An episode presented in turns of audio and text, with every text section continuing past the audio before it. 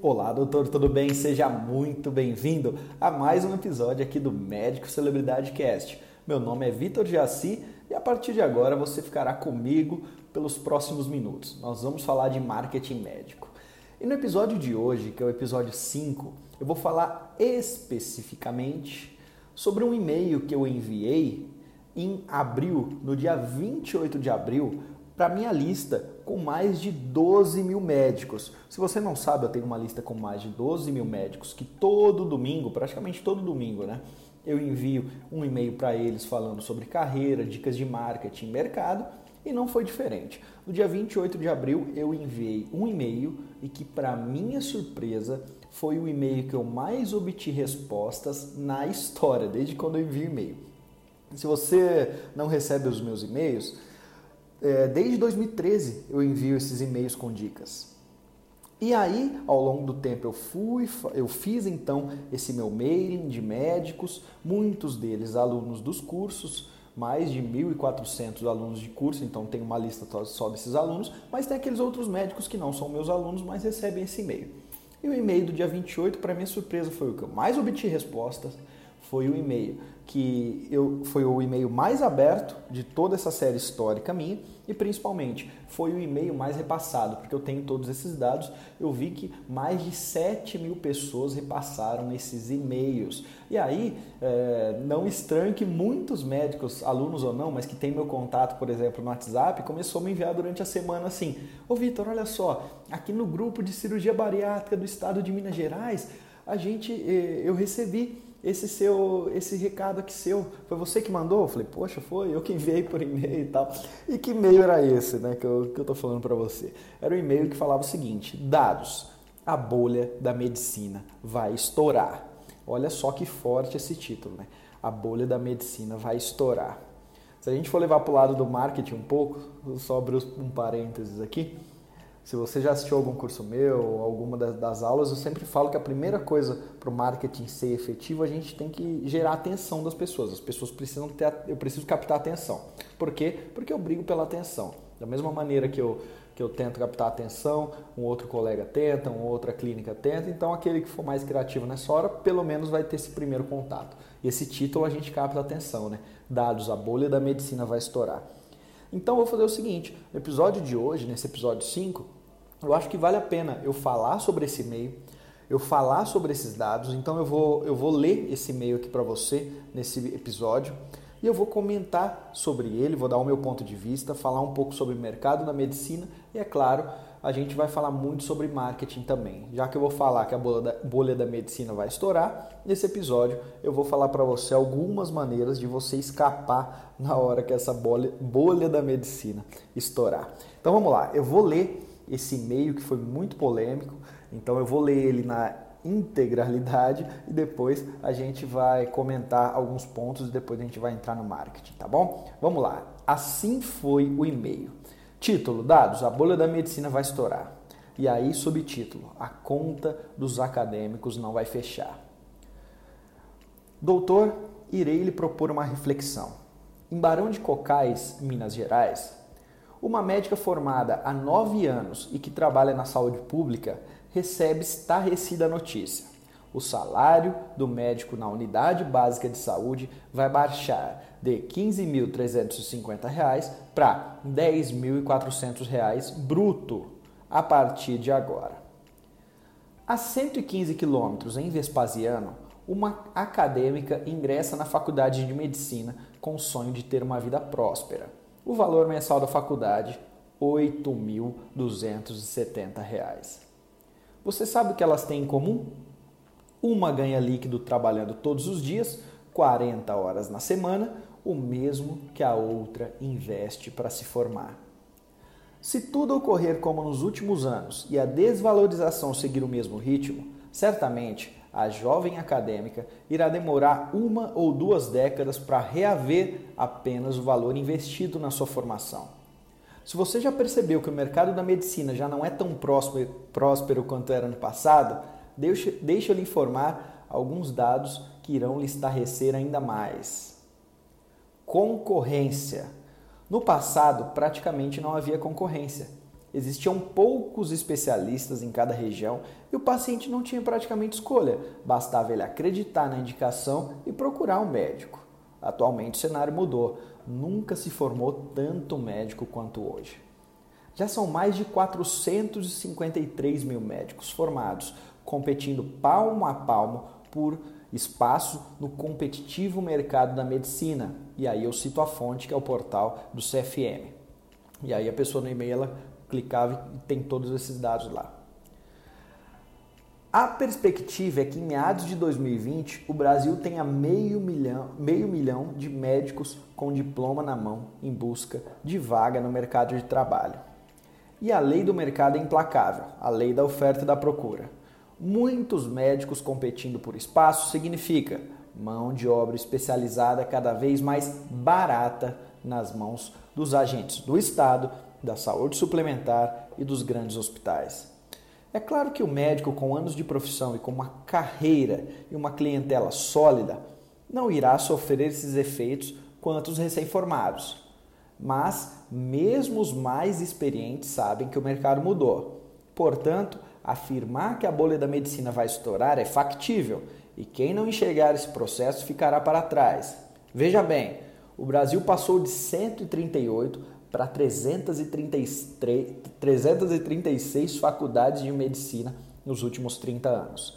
As faculdades de medicina formam aproximadamente 26 mil médicos anualmente.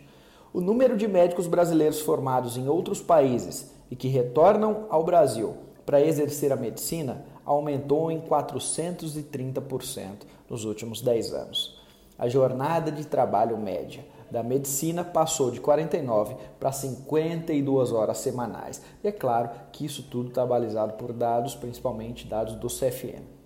Em outras palavras, nunca o médico precisou trabalhar tanto para ganhar cada vez menos.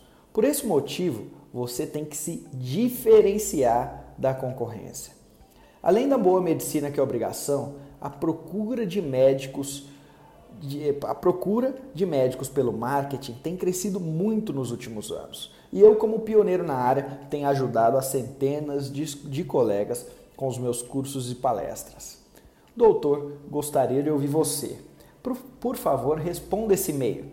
Na sua opinião, como o médico brasileiro deve se preparar para fugir da crise quando a bolha estourar? Aguardo a sua opinião. Obrigado, Vitor Jaci. Então, esse foi o conteúdo do e-mail que falava que a bolha da medicina vai estourar.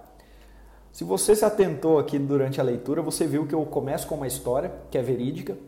Uma médica, uma médica que ganhava aí seus 15 mil reais passou a ganhar praticamente 8 mil reais brutos atendendo uma unidade básica de saúde na cidade de Barão de Cocais, porque a prefeitura decidiu baixar em muito o salário do médico, o que vai se tornar cada vez mais mais trivial. A maioria das prefeituras vão ver que tem mão de obra, uh, principalmente alguns lugares que tem muita mão de obra, vão começar a baixar, sempre terão que vai aceitar. E que a 100 quilômetros dali, para ser específico, 115 quilômetros, em uma outra cidade ali de Minas, uma acadêmica pagava 8.270 por mês para se formar em medicina. E ela está no primeiro, no primeiro semestre. Primeiro período, na verdade. Que, que acontece?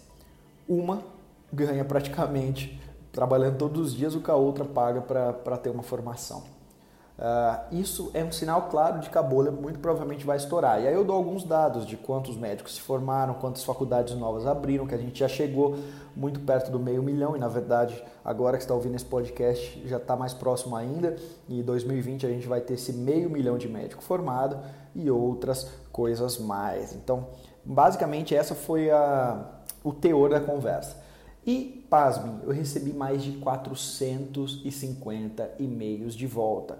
E-mails de médicos relatando seus casos, alguns falando que não querem isso para o filho dele, que o filho está praticamente aí com 6, 7 anos de idade, mas que com certeza não vai deixar fazer medicina, porque ele vai ter que investir muito e o retorno não será tão grande, ele mesmo sente isso.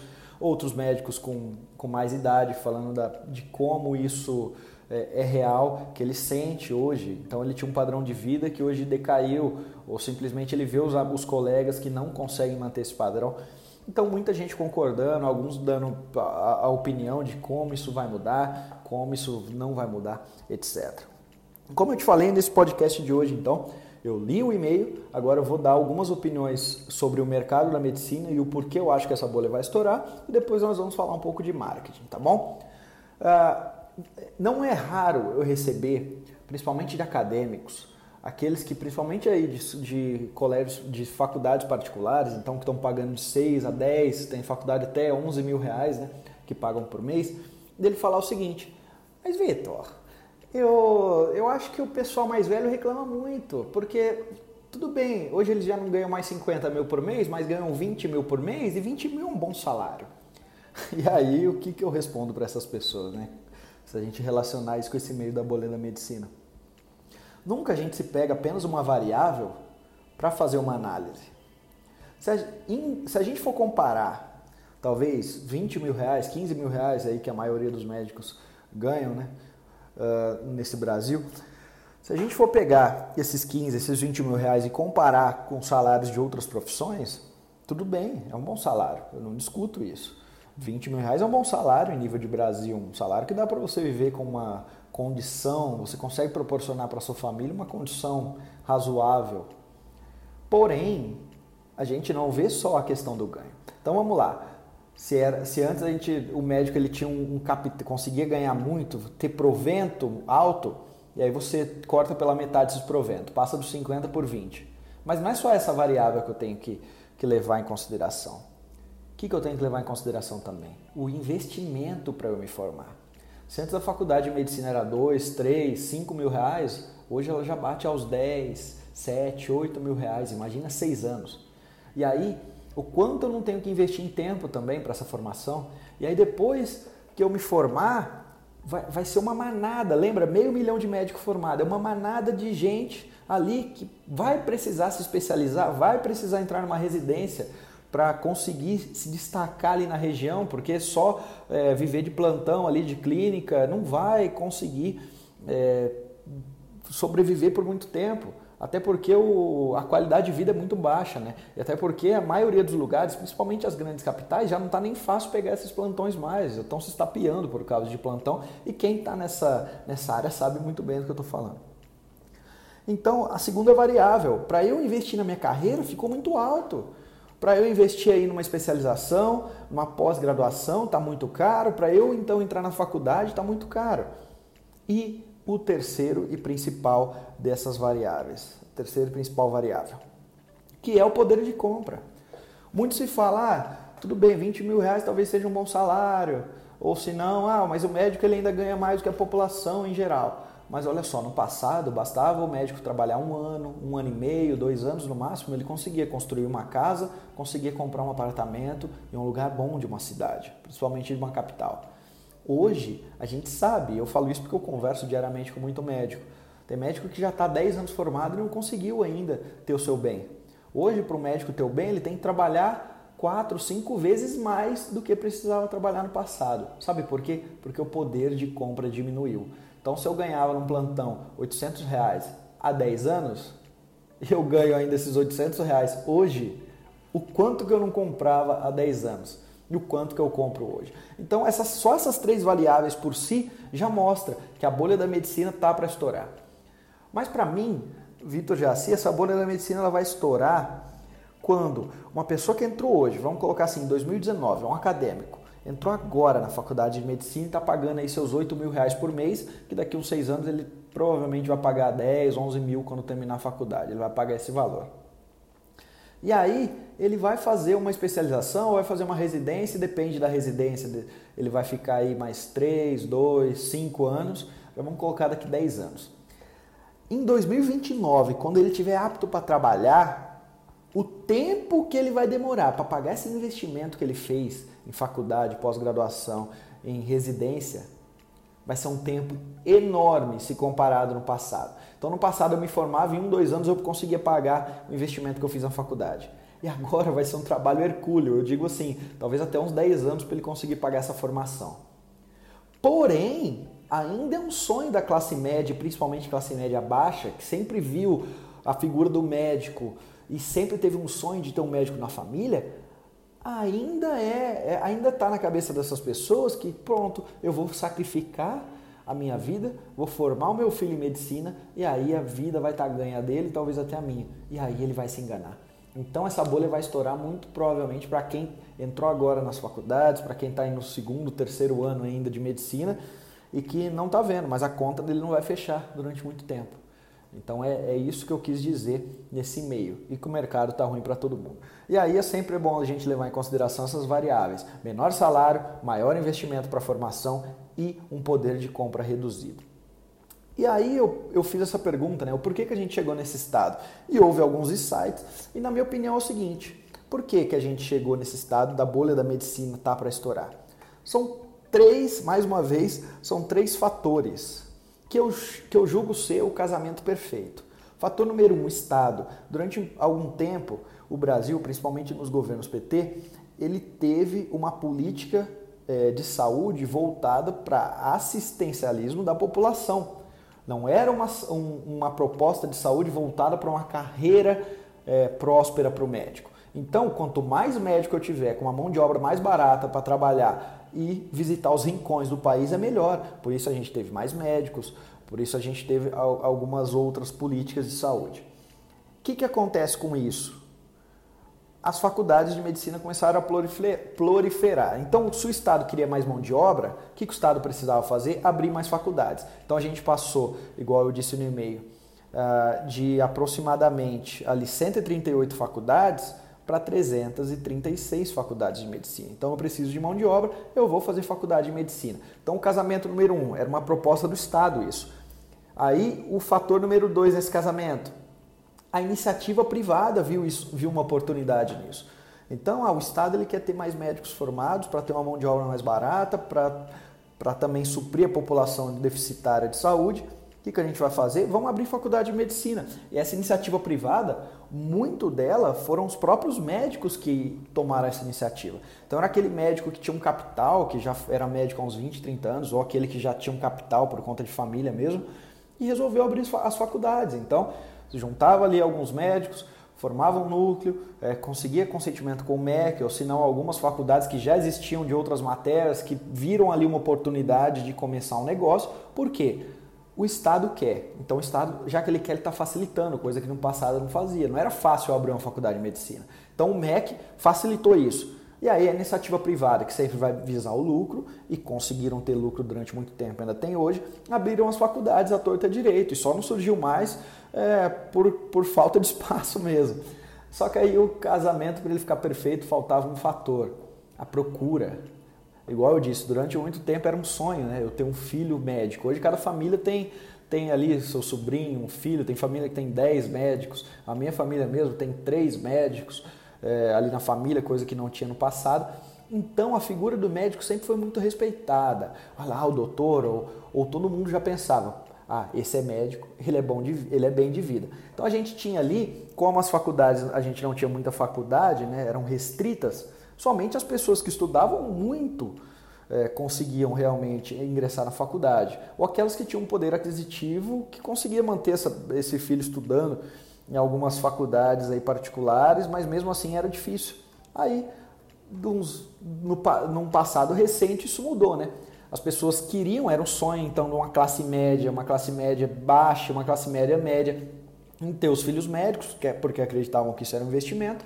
E aí começou a surgir faculdade para todos os cantos, ficou mais fácil o ingresso, começou a surgir FIES, ProUni também, então bolsas de estudos foram ganhadas, e assim juntou o casamento perfeito. O que acontece é que esse casamento tem tudo, essa é a minha opinião, né? Para que nos próximos anos é, estoure a bolha de uma vez por todas. Porque vai ficar insustentável você pagar aí 10 mil reais por mês durante seis anos uma faculdade, onde o salário médio vai baixar cada vez mais.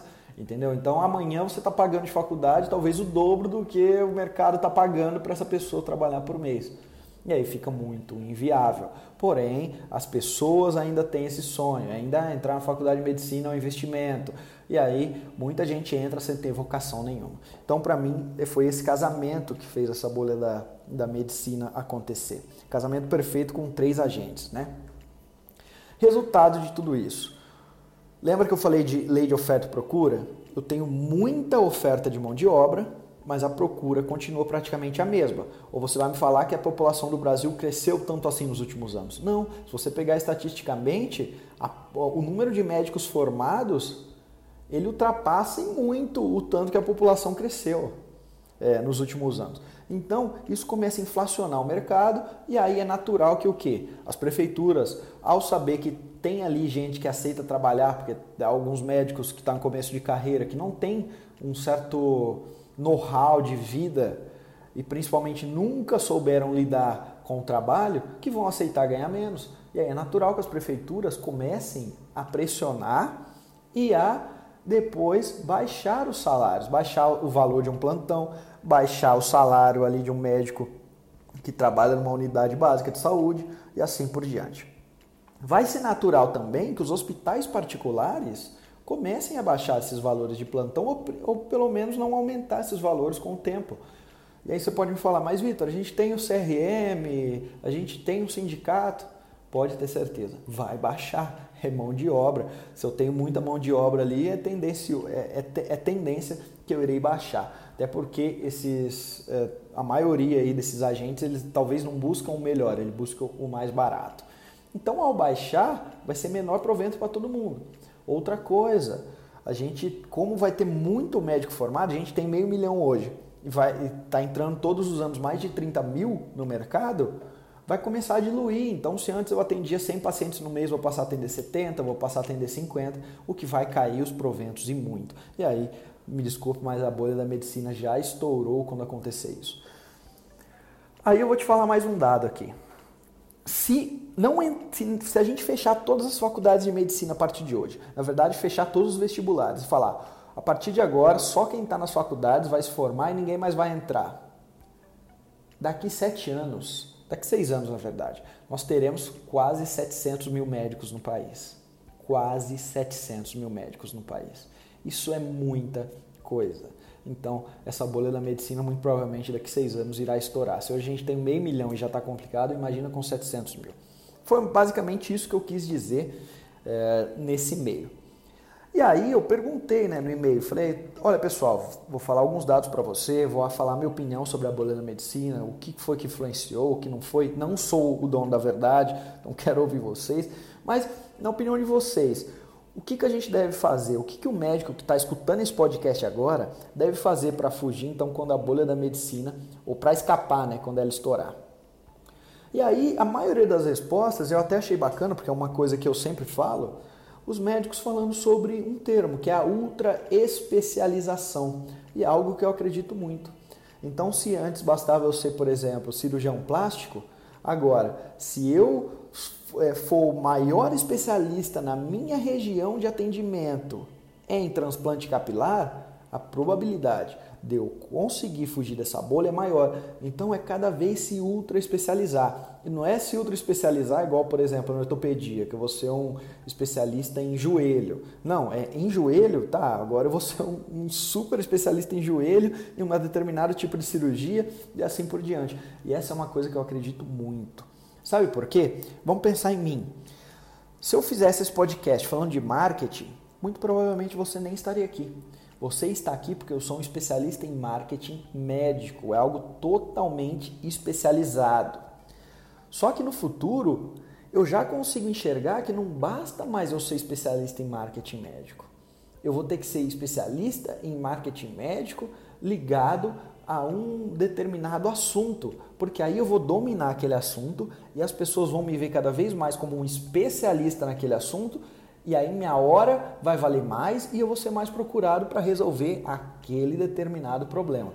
E assim foram a maioria das respostas, que é, ó, olha só, Vitor, se eu tenho que te falar alguma coisa para te responder isso, é o seguinte, eu, nesses próximos anos eu tenho que me preparar muito e ser ultra especialista em determinado assunto, porque só assim eu vou conseguir fugir quando essa bolha da medicina estourar. E eu concordo. Ultra especialização é com certeza um dos pontos que você tem que se atentar na hora de, é, na hora de conseguir fugir dela.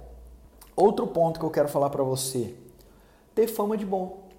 Uma coisa é você ser ultra especialista, a outra é ter fama de bom ali na região. Sabe por quê? Médicos que têm fama de um bom cirurgião, um bom vascular, um bom nefrologista, ele começa a receber indicações de colegas. Isso vai fazer a diferença. Eu confio muito, mas muito em networking. Esse é um dos outros pontos que eu vou falar para você. E talvez você nem tenha networking com esses colegas, mas você tem uma fama e essa fama vai fazer com que você seja cada vez mais indicado. Então, ser bom, e para ter fama de bom, a gente tem que ser o quê? Tem que ser bom. E aí a palavra resolutividade tem que aparecer ali no meio de tudo. Você tem que ser um médico que se especializa cada vez mais para ser outro especialista, mas que consiga ter bons resultados ali na sua área. Outro ponto que alguns médicos colocaram como diferencial para a gente fugir da bolha da medicina e que eu concordo é estar vinculado a grandes instituições. Tem uma matéria que a Veja de São Paulo fez há alguns anos, acho que há dois ou três anos, que falava sobre as consultas mais caras no Brasil. E aí tinha 10 médicos ali no meio dessas consultas mais caras. E desses 10 médicos, eles eram de especialidades diferentes, de idades diferentes, de contextos diferentes, mas eles tinham uma coisa em comum. Todos eles estavam ligados a grandes instituições, sejam instituições reconhecidas academicamente, então eu falo para você de uma USP em São Paulo, e aí na sua região com certeza tem alguma instituição que é muito reconhecida. Toda região tem aquela faculdade, aquela universidade que tem um peso maior, né? Então está vinculada a ela professor da universidade, um preceptor ali de um hospital escola, alguma coisa do tipo, é, ajuda muito. E ou instituições de saúde muito famosas. Aí eu falo de um Albert Einstein, talvez em São Paulo, que muitos desses médicos eram desses hospitais, de um sírio libanês. Então, hospitais que são reconhecidos por ter uma, uma estrutura, principalmente, são, são conhecidos como quem consegue atrair médicos bons. E aí, quando você está ligado a essas instituições, é mais, fácil, é mais fácil você fazer o quê? Marketing. Porque você consegue utilizar essas instituições como um carimbo de qualidade, um selo de qualidade junto ao seu nome. Então, vincular grandes instituições, eu acredito muito que nos próximos 5 a 10 anos será um diferencial para todo mundo que quer se destacar e que, que, que quer sair desse, dessa bolha da medicina, principalmente quando ela estourar, que a gente sabe que vai ser complicado para todo mundo. Outro ponto que a gente é, falou muito, e eu até já adiantei para você, networking. Isso eu confio muito, tá? Se tem uma dica que eu posso te dar aqui para você que quer fugir então dessa bolha da medicina, é não ter receio em construir uma rede de networking gigantesca, sejam com médicos e aí da sua especialidade ou não, e sejam com outros profissionais. Como assim, Vitor? Eu vejo que no futuro aquele médico que conseguir ser boa praça, ter uma boa rede de relacionamento, e é claro, ele vai começar a ser indicado por outros colegas. Então, aquele que dentro de hospital faz bom relacionamento com a equipe, aquele que faz relacionamento com outros colegas de outras especialidades. Então, por exemplo, um cirurgião plástico que faz uma rede de relacionamento com muitos cirurgiões do aparelho digestivo. E esse plástico, ele quer focar em plástica, por exemplo, reparadora. O que, que acontece? Os pacientes dos cirurgiões do aparelho digestivo, depois de fazer a bariátrica, quem que eles precisam é, procurar na maioria dos casos? O plástico. Só que aí uma coisa é eles procurarem os plásticos, cada um vai procurar o seu. Outra coisa são os próprios cirurgiões indicarem o plástico porque eles têm bom relacionamento com ele. Então, quanto maior for a tua rede de relacionamento, maiores serão as probabilidades de você ser indicado. Só que se engana quem coloca em segundo plano outros profissionais da saúde. Então vamos supor que você seja um ortopedista e você cria uma rede de relacionamento com dezenas de personal trainers aí da sua região. E aí as pessoas quando machucam o joelho fazendo esporte, esse personal vai indicar quem? Vai indicar você como médico referência. Ou por exemplo, um dermatologista, vamos fugir então dessa área da saúde, um dermatologista que tem uma rede de relacionamento muito forte com o, um pessoal de salão de cabeleireiro, por exemplo. Você me entende? Porque as, as pessoas que estão ali no salão, talvez as mulheres que estão ali fazendo tratamento, vai começar a cair o cabelo dela. E aí ela pode ser, eh, o cabeleireiro, já que ele tem esse relacionamento com o dermato, ele pode indicar, olha só, tem uma dermatologista ótima que cuida de queda de cabelo, vai lá nela aqui, ó, e vai indicar você. Então, networking é a palavra que eu vejo para o futuro, tá? Ah, Vitor, então eu preciso só me, me ultra especializar e ter network? Não, é, é claro que tudo isso que eu estou falando para você, ultra especialização, ter fama de bom, vincular a grande instituição, fazer networking, você pode ter apenas um desses pontos aqui muito forte. Você não precisa ter todos. É lógico, quanto mais você tiver, a probabilidade de você é, fugir de quando a bolha da medicina estourar é alta. Mas se você pelo menos focar em um, que a maioria não foca em nenhum deles, com certeza você vai ter sucesso. Outro ponto para o futuro, que para ter sucesso a gente vai precisar é, cada vez mais olhar para ele, é a experiência do paciente, que a gente chama de jornada do paciente no marketing, né? é a gente, é o, é o médico agora inverteu. Não é mais o paciente que precisa do médico. E aí eu falo de consultório, de clínica particular, e esse paciente precisa, então, independente se ele é atendido com atraso, atendido com mau humor, atendido em dois, três minutos, não foi tocado, não teve humanização, não foi bem recebido na recepção, chegou o valet, foi maltratado. Mas tudo bem, eu preciso, do médico e eu não tenho outra opção. Só tem esse cardiologista aqui no meu bairro. A partir de agora, não.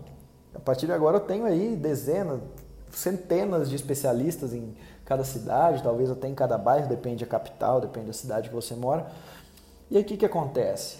Se eu não tratar bem esse paciente na jornada inteira, ele não volta. E pior, ele não me indica mais ninguém. Lembra do boca a boca? Ele, vai, ele não vai me indicar. O que, que vai acontecer? Ao longo do tempo, eu vou ter um consultório mediano. Então, vamos prover a melhor experiência possível para esse paciente. Nós vamos fazer um podcast aqui só sobre a experiência do paciente. Só que assim, entra no meu canal no YouTube, no meu Instagram, e você vai ver, Vitor Jaci, os dois, tá? Eu falo muito de experiência do paciente, algumas dicas que vão te ajudar. E aí, depois de tudo isso, eu ter fama de bom, eu ser ultra especializado, experiência no paciente, networking, vincular uma grande instituição, Sabe o que eu preciso também fazer? Ou eu preciso fazer só isso, ou fazer também isso? Marketing. E é por isso que a gente está aqui, por conta do marketing. Quem não fizer um bom marketing não vai ser lembrado, ou principalmente não vai ser nem reconhecido pelos pacientes. E aí, se eu não sou conhecido, eu não sou procurado. Né? As pessoas precisam me conhecer, confiar para depois procurar. E o marketing é para isso, para que as pessoas saibam que você existe. Então, vamos supor que você seja dermatologista em Natal. As pessoas ali do seu bairro sabem que você, que você existe? Se elas não sabem, muito provavelmente nem lhe procurar elas irão. Então, eu tenho que ser conhecido. Aí eu utilizo o marketing, é por isso que a gente ouve esse podcast aqui. Né? E também por isso que você segue o Vitor Jaci nos, outros canais. E aí, se eu pensar então, que eu acho, eu muito provavelmente, eu acho que nos próximos 6, 7 anos a bolha da medicina vai estourar, quando a gente chegar em uns 700 mil médicos formados, isso eu pego por base, né? Em, em outras estatísticas de outros países que me falam a relação médico-habitante, principalmente pela situação socioeconômica do país, se eu precisar dar algumas dicas de marketing para vocês, porque dica de ultra especialização, é, a gente pode até falar nisso no futuro, mas ficou claro para você ter fama de bom, vincular grande instituição, networking, experiência do paciente. Agora, marketing. Primeira dica que eu dou para você, você precisa entender marketing, tá? Isso parece até óbvio, mas não é. Muitas vezes, e muitas vezes mesmo, o, o médico ele tem a seguinte noção, ele acha que o marketing não é ciência. Ele acha que porque, ah, principalmente os que estão no começo de carreira, eu sei publicar no Instagram e eu sei usar filtro, eu sei é, enviar um e-mail, então eu sei fazer marketing. Não, marketing é estratégia, não é nada disso. Marketing é ciência, não é à toa que as pessoas passam quatro anos em faculdades de marketing, assim como eu passei, e fazem vários cursos. Marketing é estratégia para sair de um ponto A e te levar até um ponto B que se chama objetivo. Então é tirar essa ilusão de que você, você pode fazer, de que você sabe. Para tirar essa ilusão, eu sempre dou o seguinte exemplo. Imagina que eu pego hoje um medidor de pressão, pressão arterial, e eu aprenda a utilizar ali aquele equipamento. Porque eu sei utilizar esse equipamento. Eu sei a medicina. Eu sei medicina, eu sei tudo sobre medicina. É claro que não, isso é uma obviedade, é claro que não, é a mesma coisa. Então não é porque você sabe ligar um celular e postar alguma coisa no Instagram que você sabe de marketing, tá longe de saber, tá? E aí eu sempre falo o seguinte, você precisa entender de marketing. Primeira coisa de todas, você precisa desmistificar isso e entender. Agora, ah, Vitor, não quero entender, não é a minha, não gosto, tudo bem, então vou contratar alguém que entende.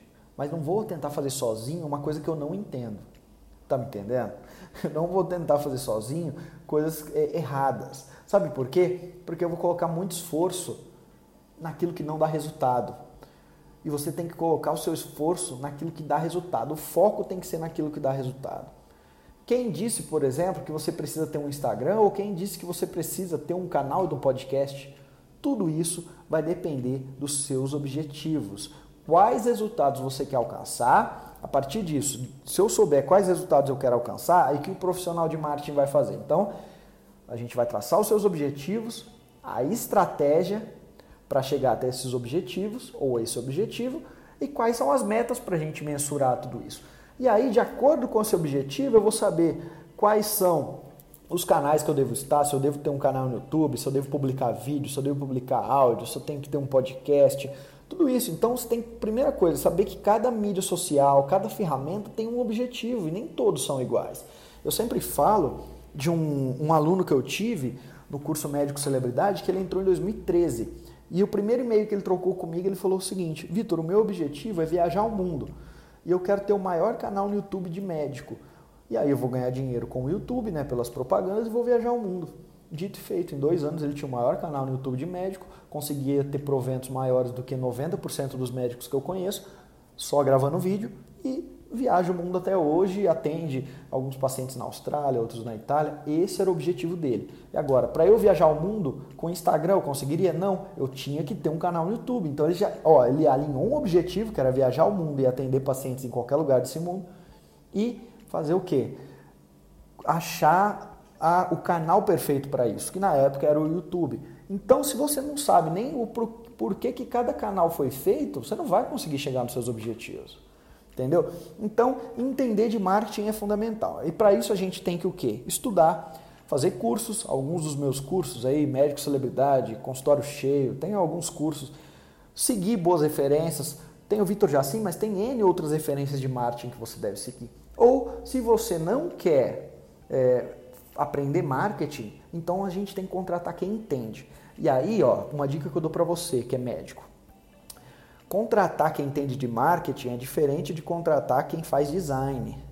Muitas vezes o médico contrata alguém, muitas não, a maioria das vezes, alguém que faz um post bonitinho, sabe? Ele faz aquela imagem linda com uma modelo, aquela coisa linda, o site mais maravilhoso do mundo. Isso não é entender de marketing, isso é entender de design. Marketing é estratégia, tá? E o design é um, da, um dos pontos que a gente, ao ser, o, o que aquele profissional bom de marketing vai indicar para você. É como se eu fosse no melhor, uh, no melhor cardiologista da cidade para tratar uma determinada patologia e esse cardiologista me indicasse um remédio ali. Ele falou: Ó, você tem que tomar esse remédio aqui duas vezes ao dia. Só que depois que eu me curei, eu iria falar o seguinte: nossa, foi o remédio que me curou. É a mesma coisa quando eu faço um design bonito. Não, quem te curou foi o médico que entendia muito de cardiologia e que sabia perfeitamente qual remédio você deveria tomar. E a mesma coisa do design. Então, é, ele é lindo, tudo bem, mas quando você for contratar alguém, veja o teor da conversa se essa pessoa entende de estratégia. Se ela vai te falar o porquê de fazer tal coisa ou simplesmente ela vai falar, faça isso. O porquê, tem que estar tudo num passo a passo ali, bonitinho, que aí com certeza vai dar certo. Então, primeira dica de marketing que eu falo para você é entender ou contratar alguém que entende. Focar em resultado e ter objetivo e meta, tá? Então, sempre você vai focar em um resultado específico, ter um objetivo para alinhado com esse resultado e principalmente metas, sejam diárias, semanais, mensais ou por ação, que vão me falar certinho, ó, a gente vai chegar no objetivo porque as metas estão sendo alcançadas. Então essa é outra dica que eu dou. Mas além, se eu quiser ultrapassar essa barreira, essa bolha da medicina, né? se eu quiser estar fora dessa bolha da medicina quando ela estourar, eu lembro bem que eu, tava, que eu fiz uma palestra recentemente para um, em um auditório para um pessoal que era pneumologista, então a gente tinha ali clínico geral e pneumologista. E chegou uma hora de discussão que foi perguntada a minha opinião sobre o Drauzio Varela. Eu dei a minha opinião, só que um colega ergueu a mão e falou algo que eu achei fantástico. Ele falou o seguinte, Vitor, na minha opinião, o Drauzio Varela, ele ainda, ele é uma profissão que, que, muita, que pouca gente conhece ainda, que é um facilitador de mensagens médicas para o público em geral. Ou seja, seria um comunicador. Ele tem uma capacidade de comunicação que ele consegue traduzir o meio médico ali para as pessoas de uma maneira fácil, de uma maneira que as pessoas, até talvez semi-analfabetas, mas pessoas com, com poder de instrução até baixo, consigam entender aquilo que o Drauzio Varela fala. E aquilo mexeu comigo. Eu falei, nossa, é verdade. É uma profissão que eu estou vendo que está surgindo. Porque como eu faço marketing médico e tenho muito aluno, eu vejo que muitos já começam a, a ser chamados é, periodicamente em programas de TV. Outros conseguem ter um canal, por exemplo, no YouTube ou no Instagram, que consegue bombar por meio dos vídeos que eles fazem. E a gente vai ver esses vídeos, não tem segredo nenhum. Simplesmente ele tem uma linguagem muito popular ali, ele consegue traduzir bem e até ele consegue não ser tão criticado pelos colegas, porque ele traduz tão bem, essa, faz essa ponte entre o meio médico e o canal de comunicação, que ele consegue ter um certo sucesso. E eu vejo que no futuro, próximo ainda dessa questão de bolha de medicina, quando a gente quiser fazer marketing, a gente vai precisar ter uma capacidade de comunicação muito grande. Então eu vejo assim, aqueles médicos que têm capacidade de comunicação conseguirão se sobressair sobre aqueles que não têm no quesito de marketing. E aí eu falo para você o quê? Um médico que consegue gravar um vídeo com uma linguagem muito popular, muito provavelmente ele vai conseguir eh, fazer com que mais pessoas assistam com que mais pessoas confiem nele, com que mais pessoas procurem ele no consultório, do que aquele que simplesmente vai publicar coisas escritas, do que vai publicar imagens, porque a maioria são, são, são pessoas tímidas, são profissionais que nunca ligaram uma câmera na vida e que não se sentem bem ao falar em público. E aí esse médico que tem uma capacidade de comunicação vai conseguir se sobressair no marketing. A gente vai até depois falar mais a fundo sobre isso no próximo episódio, sobre como gravar vídeos, se comunicar é, para fazer vídeos para os seus pacientes, mas essa já é um, um, um teaser que eu dou para você aqui sobre capacidade de comunicação na hora de fazer marketing que vai ser cada vez maior. Então, se eu fosse você, não é fácil eu pegar e sentar aqui ó, e gravar 40 minutos, 50 minutos de conversa para um podcast sem errar. Você acha que no começo era assim? Não era. Ou eu gravar um vídeo no meu canal no YouTube. Eu também era tímido, talvez como você, eu continuo ainda sendo tímido. Mas o que, que acontece? Eu vejo isso como algo vital para a minha profissão e, quanto, e é igual andar de bicicleta. Todo mundo que grava vídeo fala que é assim, né? E comigo não é diferente. Você cai, cai, cai até a primeira vez que você consegue sair pedalando, aí você pensa, meu, como era fácil fazer isso, né? Ninguém para e pensa, nossa, como é difícil eu pedalar. É tão natural que é fácil depois que a gente pensa. E gravar vídeo é assim também.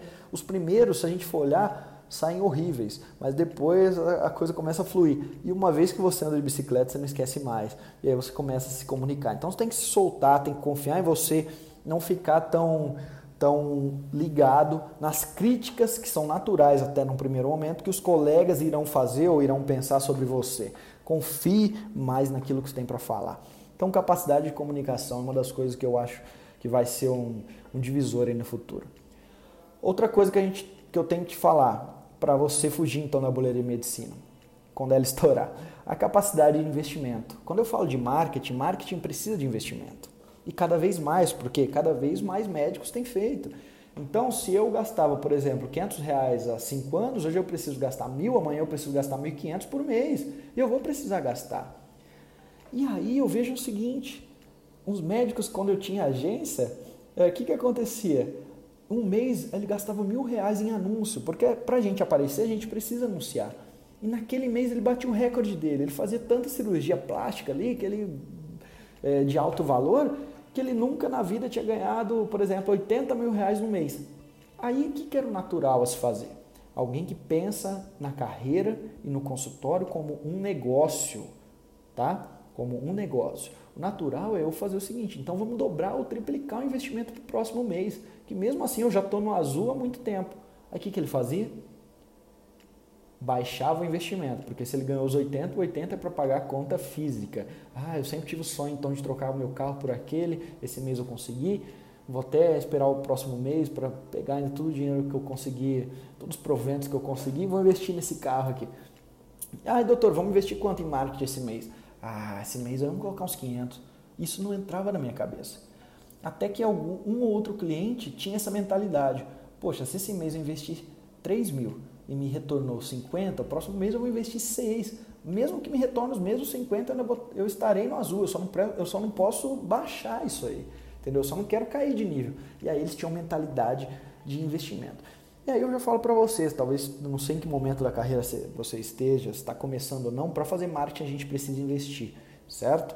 Então, quanto mais capacidade de investimento você tiver, capacidade mensal, você principalmente ter um, uma estruturação financeira dentro do consultório, ter uma organização financeira, na verdade, na qual você não vá todos os meses achar que tudo que fez é lucro e não investir e não utilizar aquele lucro para ser investido, lucro pessoal. E é isso que o médico faz, né?